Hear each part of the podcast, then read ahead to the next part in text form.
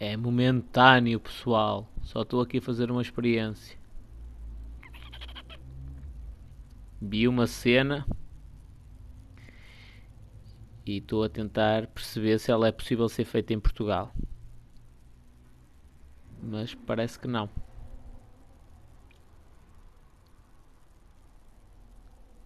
Tu, tu, tu.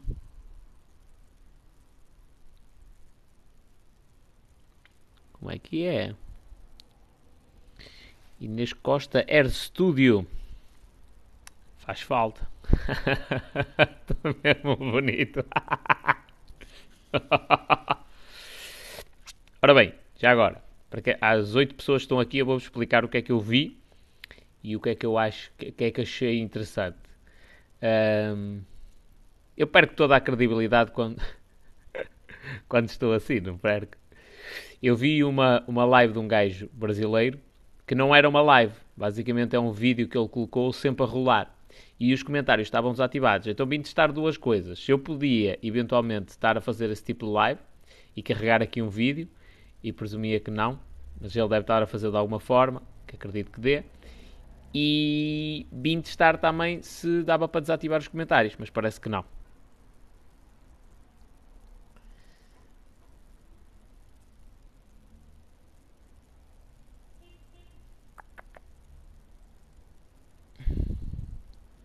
E então, como vim fazer palhaçada, decidi usar isto. Quem me perguntou aqui, o Gonçalo, qual é o teu livro preferido? É difícil dizer. É muito difícil dizer porque há, há muitos livros que eu gosto. Uh... Sei mesmo. Sei mesmo o que é que eu tenho a dizer. Ora bem. Ok. Isto fica aqui para a experiência. Olha, é mais fixe experimentar os, as cenas aqui em live do que. Ei, o TikTok está muito bom nesta cena. Muito bom mesmo, evoluiu bastante. Nem tinha reparado. Olha a cabeça laranja. É máscara. Altamente. Muito bom. Olha, para quem quiser tirar um cartoon para meter tipo no Instagram, olha que cena fixe. Vai já um print aqui do espanholinho.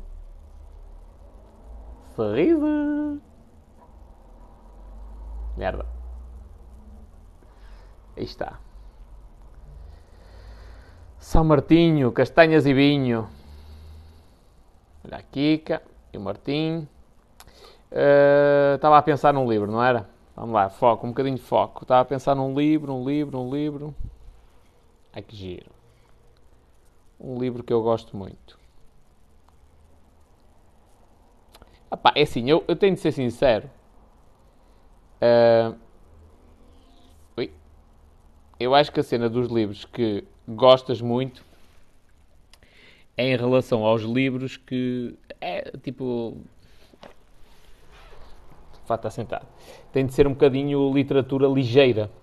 Uh, pá, uma história, uma coisa do género. Estás a ver? Quando são livros técnicos, pronto, há alguns que gostas mais do que outros, mas não te consigo mesmo apresentar um bom livro. Olha, o Pensar Depressa e Devagar do Daniel Kahneman é, é uma comida à cabeça muito grande. Uh... Mais. Não sei mesmo. não sei o que é que eu te tenho de dizer. Vou-te recomendar um livro muito pequenino, que eu gostei imenso, que é A Cama de Procrusto. Procusto que é do Nicolas Nassim Taleb. É pequeniníssimo o livro, uma coisa minúscula. Uh, mas tem pensamentos e tem cenas altamente. E, e mais a história de Procrusto. Procusto.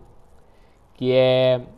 Pro, Procusto é um estalajadeiro, estalajadeiro que recebia clientes e tratava-os muito bem, muito, muito bem. E, esta história reflete um bocadinho aquilo que nós sentimos na vida. Tratava-os muito bem, com muito cuidado, muita atenção, dava-lhes um. Eles basicamente só pagavam a estadia, não é? E eventualmente tinham direito a uma refeição e ele preparava-lhes um banquete autêntico. Um, e.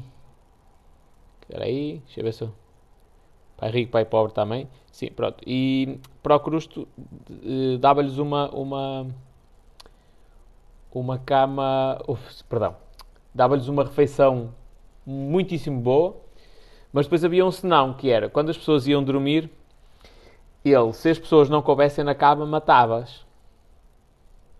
Era, era um psicopata. Só que também havia outro senão, que é, ele tinha duas camas. Tinha uma cama que ele dava às pessoas que são muito altas e a cama era pequenina. Portanto, quando as pessoas ficavam com as pernas de fora, ele. Hum, não, perdão. Ele, nesse tipo de situação, cortava-lhes a cabeça fora, porque a cabeça passava para fora da cama e, e tinha, sim, e tinha outra situação que era uma cama muito grande para as pessoas pequenas. E aí elas não conseguiam chegar à ponta da cama e ele cortava-lhes as pernas fora para, para ficar à medida. Uh, isto reflete um bocadinho o que acontece na nossa vida, que é uh, nós estamos presos por ter cão, presos por não ter. não é? E portanto, ou nos matam de uma maneira ou nos matam de outra.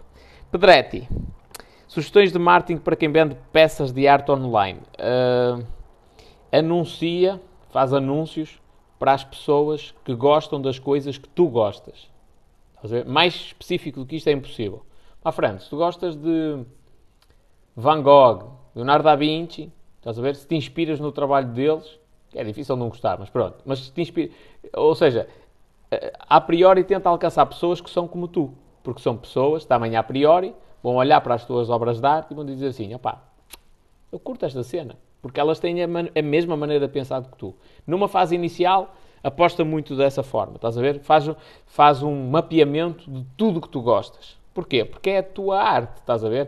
Tu estás a tentar replicar, não, uh, ou melhor, tu não estás a tentar alcançar um cliente, uma pessoa específica, tu estás a, a tentar alcançar pessoas iguais a ti.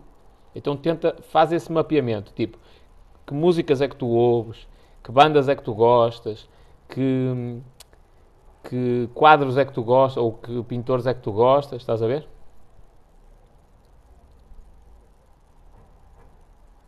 Diogo, transferências uh, internacionais? Não, não conheço, que tu me perguntaste. Boas, Carlos. É lá, tanta gente a esta hora. Pessoal não tem nada para fazer ou está na hora do almoço? Eu só vim aqui fazer um teste, tenho de voltar aí ou ativo.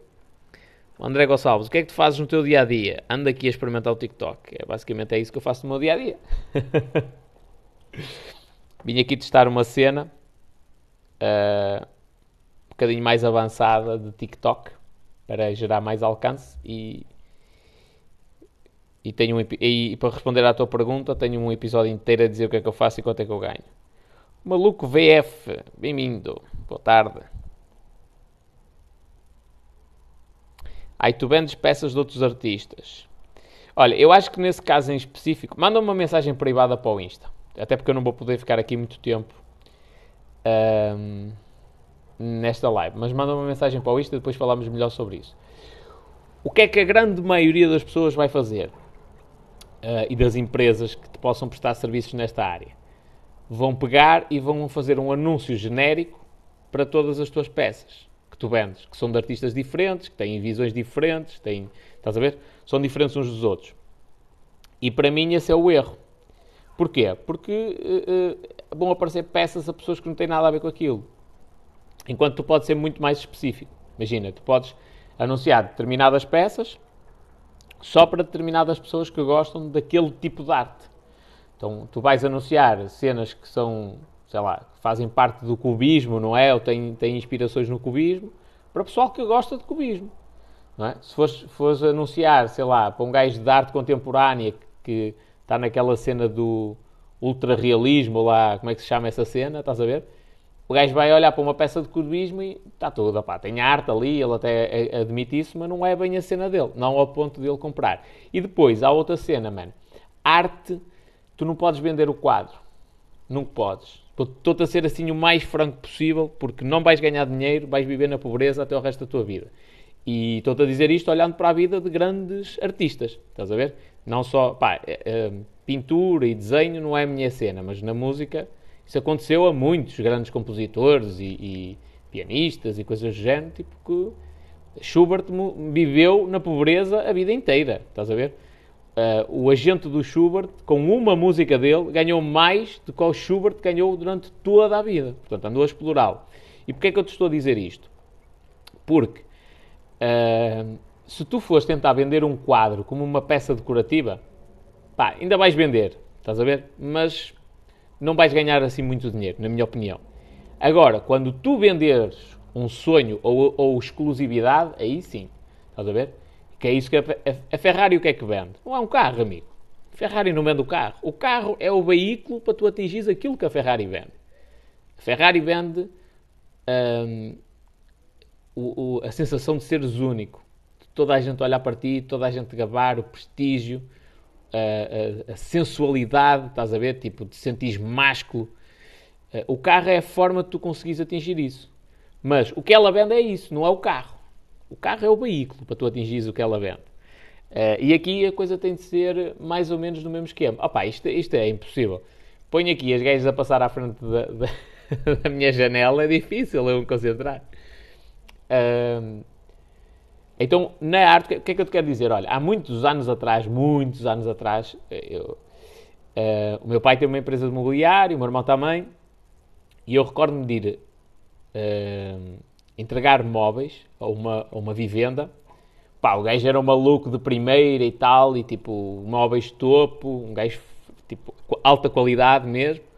Fomos lá instalar os móveis e estava um gajo a pintar a parede da escadaria, mano. Estás a ver? Uh, uh, pá, a escadaria faz tipo assim um, como se fosse um U, não é? Do, do resto para o primeiro andar, e o gajo estava lá a pintar. Se tu fores a pensar, diz assim, que estupidez.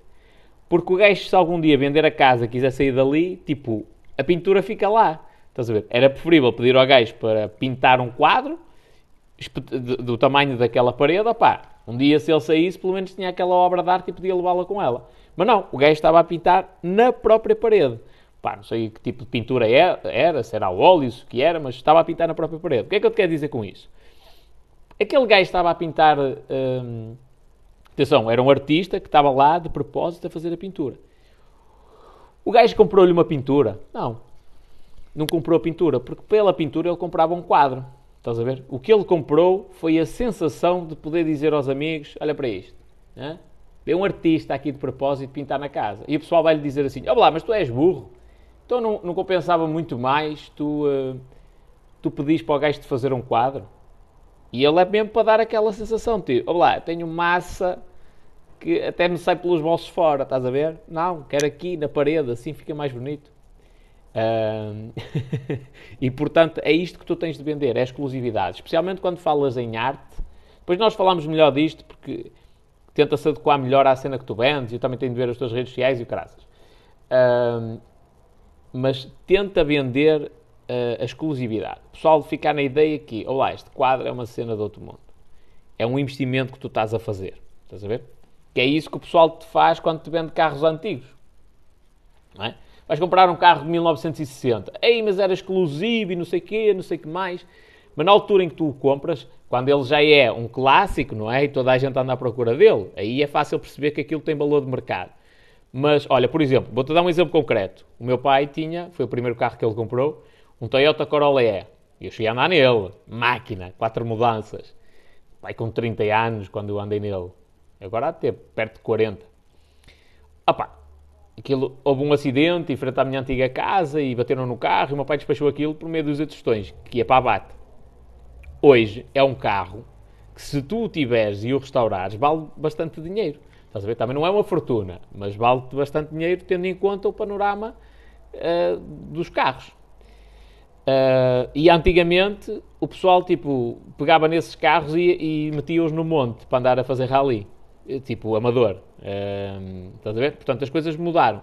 Isto para te dizer o quê? Que naquela altura, se alguém te vendesse a ideia de tu comprares um Corolla E para restaurares e para um dia mais tarde o carro valer 10 mil euros, estás a ver? Se ele conseguisse vender a ideia, era um investimento que tu estavas a fazer bem feito. E tu tens de fazer exatamente a mesma coisa nas obras de arte. Que é do género, um amigo, olha, o quadro custa 500 euros. Não é? Agora, que o pintor está vivo.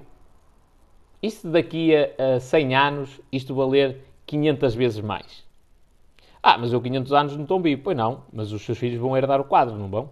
Quem é que diz que não está perante uma Mona Lisa? Não é? O quadro da Mona Lisa. Não se sabe. Isto só se sabe, provavelmente, passado muito tempo. Portanto, o investimento que fazem em arte é um investimento para o futuro. Tenho a, a, a vantagem imediata de poder ficar com o quadro e simbolizar a sala, ou o quarto, ou o hall, seja o que for. Essa é a vantagem imediata. Por isso é que o quadro também é mais barato. Porque neste momento ele, ele é o que ele vale, é o valor de mercado. Mas ele, a tendência é valorizar se o trabalho do artista for bom. E, portanto, escolheu o quadro é porque gostou do trabalho dele. Porque não, é um investimento. E aí a coisa começa, começa a acontecer. É um bocadinho como tu vendes vinho. Estás a ver? Um, se tu, se tu, se tu vendes vinho, imagina, um, há garrafas de vinho que custam um absurdo. Um absurdo, entre aspas, já passam muito caras. Porquê? O vinho esteve lá na pipa, com, com um carvalho francês e ganhou um sabor não sei das quantas. Mas se tu vendes o vinho naquele ano, ele é barato. Eu estou-te a dar exemplos, atenção, estou-te a dizer isto que é o argumentário comercial que eu preparava. É para te dar ideias para tu tentares vender. Uh, o, o, vinho, se tu vendes no ano em que, em que foi, apanhado, foi feito, foram apanhadas as uvas, é, é vendido ao desbarato. Porque não tem aquelas características no trago e tudo mais, que, e no cheiro, que o pessoal quer. Portanto, se tu venderes, tu podes vender esse vinho como um investimento. Diz ao gajo, meu amigo, olha, o senhor vai comprar este vinho, mas não vai beber, nem vai vender agora. O senhor vai metê-lo em pipas com carvalho francês, vai ficar com ele parado 30 anos. E depois o vinho vai valer 100 vezes mais por garrafa.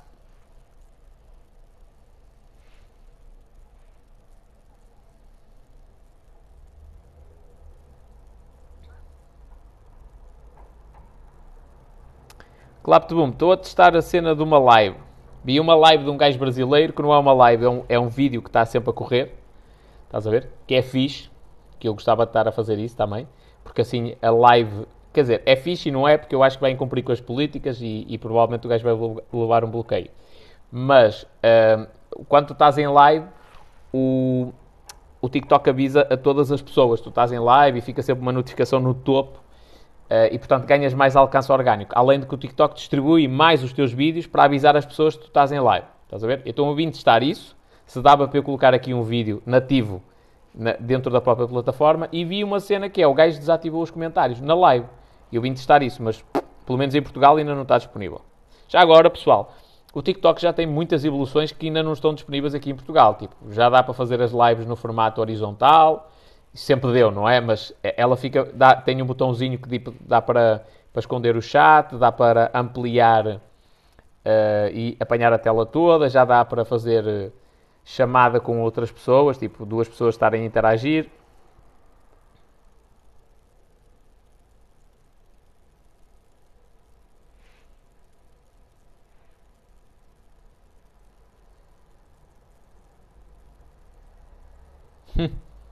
fazer uma live quando ninguém está à espera.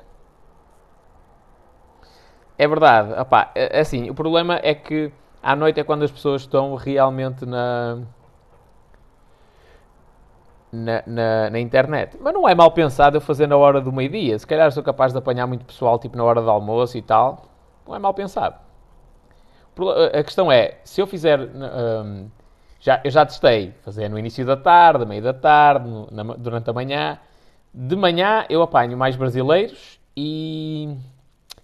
e chavalitos. Chavalitos, entre aspas, tipo adolescentes e tal, que vão para a escola ou ainda estão no intervalo, é isso que eu apanho, essencialmente. À noite já apanho os adultos e pessoas que realmente precisam de ajuda.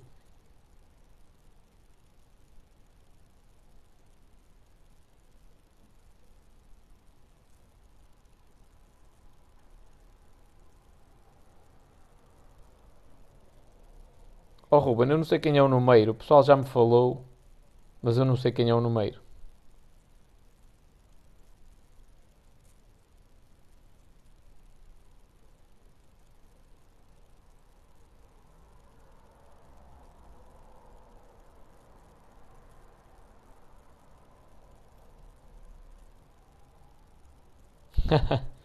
o Miguel, o Miguel a dizer Opa, isto é mesmo só ideias feitas de livros.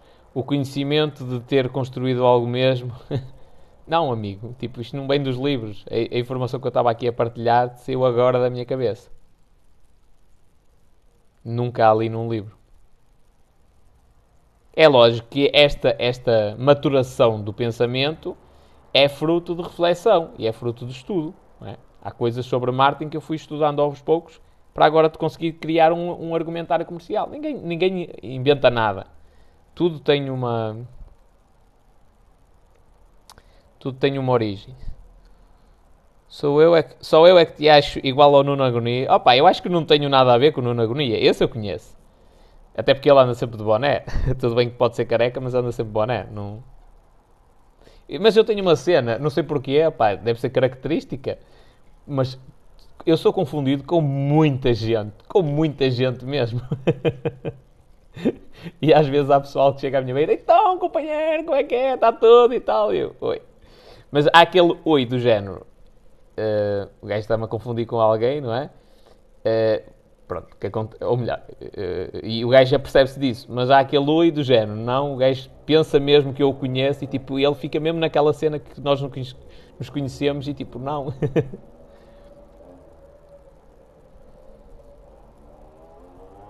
Edu, muito obrigado pelo apoio, companheiro. É assim, sonha grande, começa pequeno.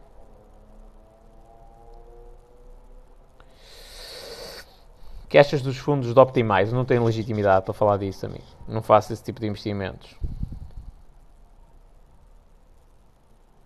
Fernando Braz. E trabalhar? Não? Pergunto eu a ti. Eu estou a trabalhar. Olha, companheiro, como é que é? O RAL 93.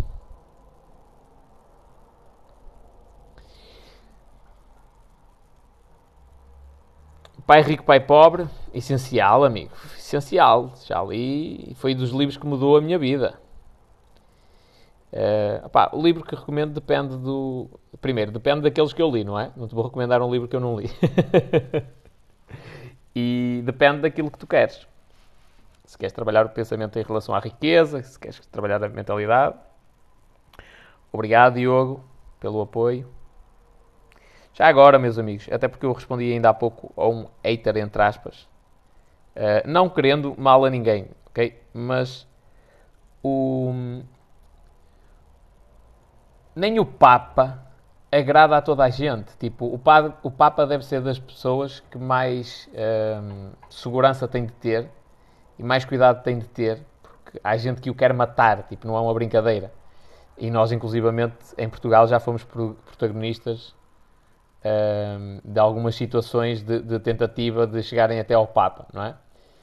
Uh, isto para vos dizer o quê? Que é normal nós não agradarmos a toda a gente. E há pessoas que vão olhar para mim e vão dizer: Epá, eu odeio este gajo. Pá, está tudo, é normal. Não, não precisam de expressar isso. e é normal. E por mais. Lá está, quem tenta agradar a toda a gente não agrada a ninguém. E o normal neste tipo de situações é que fique na mediocridade, não saia do sítio. Porque tenta agradar a toda a gente e nunca desenvolve uma personalidade, um caráter próprio. Não, tem, não, não há nada que o caracterize. Isto é, é a mesma coisa que eu vos dizer assim. Uh, ah, eu sou contra o aborto. E vós, ah, eu também sou contra o aborto. E vem outra pessoa e diz, não, mas eu sou a favor do aborto. E eu diz, ah, espera aí, eu também sou a favor do aborto. Mas afinal, é, afinal, és contra ou és a favor? Uh, são os dois. Não dá. Tipo, tens de ter a tua opinião, tens de ter a tua personalidade. É lógico que em determinadas áreas um bocadinho mais sensíveis, uh, é, isso vai ficar extremamente vincado e depois há pessoas que te vão odiar. Miguel, estás confinado? Grande pergunta. Não, propriamente. Estou a fazer uma quarentena não obrigatória. Uma pessoa da minha família acusou positivo no Covid, já deve estar próximo até de, de desconfinar, acho eu. E eu não tive contacto direto com a pessoa, mas tive indiretamente com outras pessoas tiveram contacto com ela e tal, então decidi uh, ter um cuidado acrescido. Nada de grave, não tenho sintomas nem nada disso. Uh, e a priori não há sequer suspeita de Covid, mas pá, decidi ter cuidado.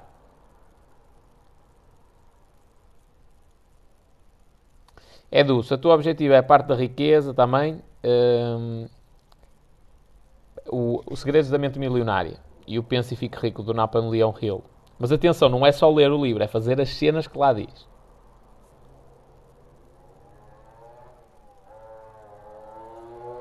Ah, então se calhar por causa do, do número ser careca é que o pessoal me, me, pergunta sobre ele, o que é que eu acho sobre ele. Tenho de ver algum vídeo do gajo. Já sei que é um youtuber, mas tipo, eu não sei o que é que ele fala, nem nada do género.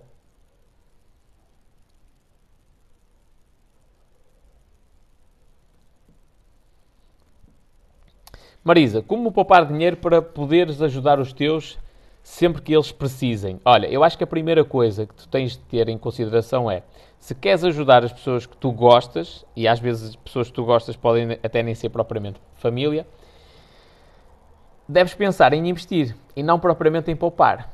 A primeira coisa que tens de ter em conta, até antes disto tudo, é o dinheiro não resolve os problemas. Não resolve.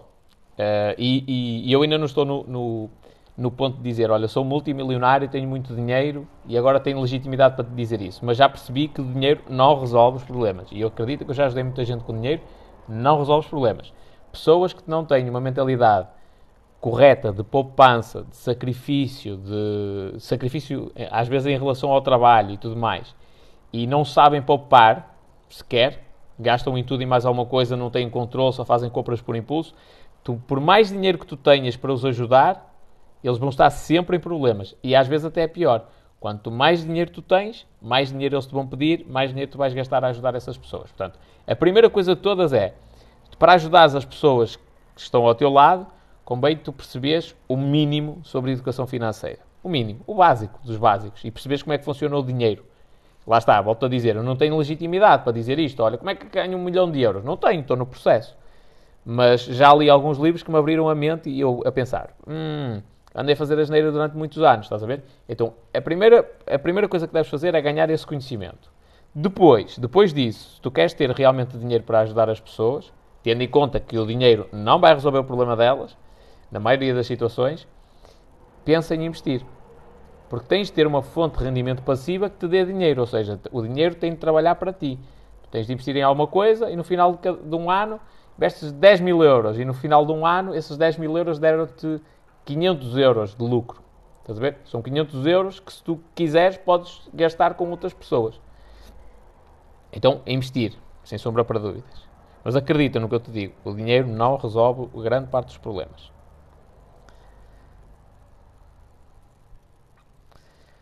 Brother, fala espanhol? Não, eu não hablo espanhol. Espanhol é alcunha de família, não, não sou espanhol, nem tenho descendência espanhol. O, o, segundo livro que eu disse, ah, acho que eu disse, que eu disse, que eu disse, acho que foi o Pense e Fique Rico, do Napoleão Hill.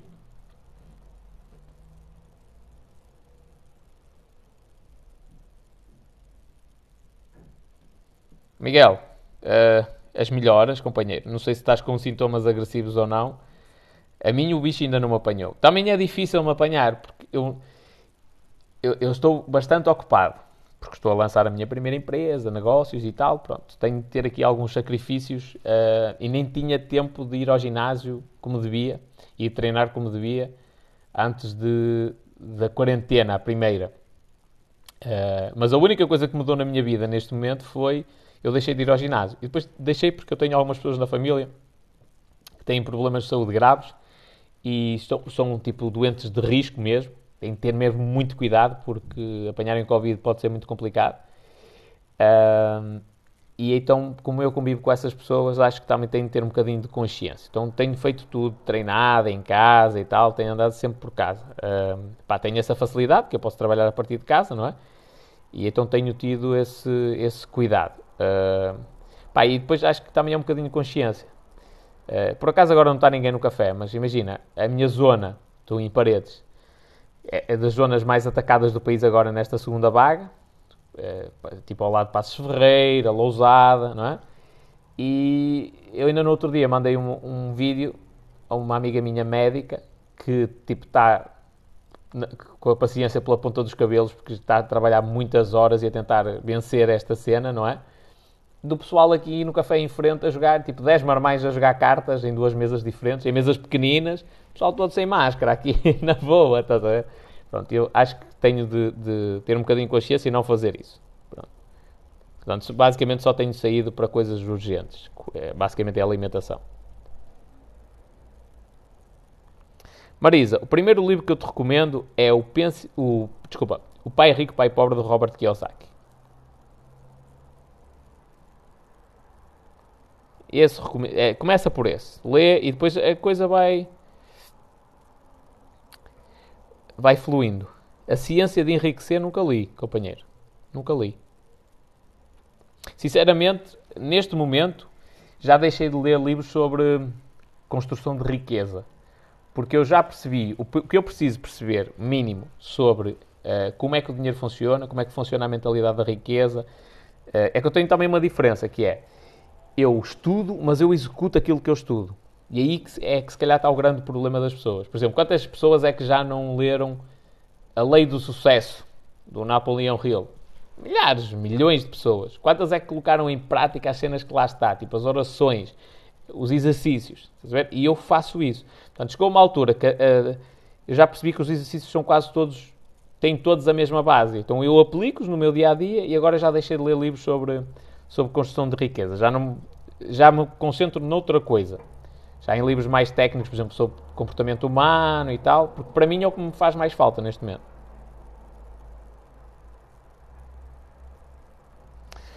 Ó oh, João, opá, eu, é assim, vou-te ser sincero, eu acho que as pessoas também têm de ter a liberdade de decidirem não, não confinar. Estás a ver? Acho que as pessoas também têm de ter a liberdade de dizer assim, opá, e eu não quero viver num mundo onde eu tenha de andar de máscara todos os dias. Imagina que isto é para o resto da minha vida. Opá, eu prefiro andar sem máscara e sujeitar-me a morrer.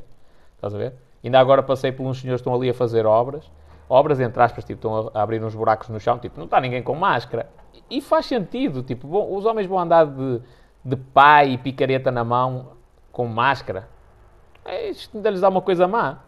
Eu compreendo. E aceito que alguém que me diga assim: opá, eu não quero saber do vírus, eu prefiro morrer. Eh, só que a questão aqui é: ele é contagioso. Pronto. E é mais por esse, por pensar nas outras pessoas que eu, que eu tenho esta mentalidade. Pá, mas eu aceito que haja gente que tem uma mentalidade totalmente diferente. Só que lá está, é tal situação quem vai sofrer com isso, com essa mentalidade de opá, eu prefiro morrer, são os mais velhos e os mais novos. Eu acho que também temos de ter um bocadinho de consciência nesse sentido.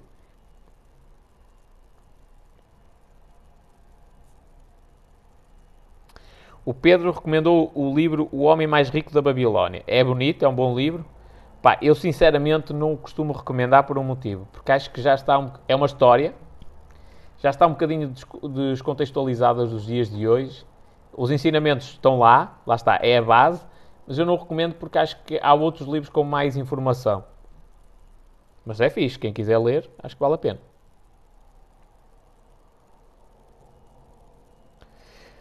Aqui o user 35 50 94 89. Tenho uma casa de alterne, agora tenho tido muito menos clientes, o que fazer?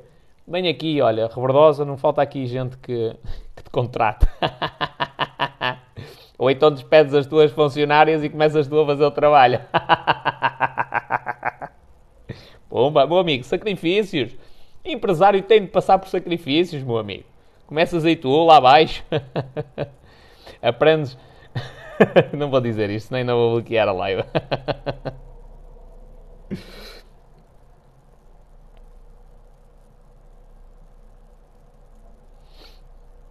e pronto, já me estou a alongar. Povo, em relação à riqueza, que o pessoal está aqui, que, é, é, é, há coisas que são muito simples e nós temos a mania de complicar porque queremos atalhos. Tipo, emagrecer é simples, não é? Emagrecer é uh, fazer uma alimentação saudável, praticar exercício todos os dias, dormir 8 horas e consumir menos calorias do que aquelas que se gasta ao longo do dia. Simples. Vais emagrecer. É simple, simplérrimo uh, a solução, ou simplérrima a solução para emagrecer. Só que o problema é ter a disciplina para executar todos estes passos. Mas o processo é simples. E em relação à riqueza, o que eu percebi de todos os livros que eu li, já foram alguns sobre isto, é, é exatamente a mesma coisa. É poupa, ganha dinheiro de alguma forma, não é? Poupa, investe e eu, só, eu assumo o risco para investir. É isto. Tão simples quanto isto. Ah, que tipo de investimento? Escolhe um. Escolhe um, dedica-te, estuda, vê se tu gostas e dedica-te a esse tipo de investimento. Samantha, qual a melhor empresa de investimentos em Portugal? para investir em fundos imobiliários? Não sei, não sei dizer. Não tenho legitimidade para falar em relação a isso. Mas acho que há muita gente que investe fora do país.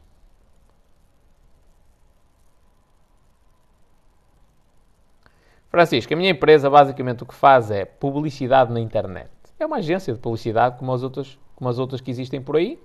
Só que eu coloco a publicidade das empresas em frente a pessoas que tenham interesse naquele tipo de produtos ou serviços. E também sou copywriter, ou seja, escrevo textos de venda. Textos que o único objetivo é venderem. São as duas coisas principais. Que depois se vai multiplicar em N coisas, sites e cenas do género. Neste momento não é esse o meu foco. Mas a minha especialidade são os anúncios na internet. E a gestão das redes sociais, a estratégia, a parte da consultoria, tudo que está relacionado com isso. Pô, está espetacular, mas duas e meia, ok? Tenho de ir à minha vidinha. Uma excelente tarde de trabalho para toda a gente. Grande abraço.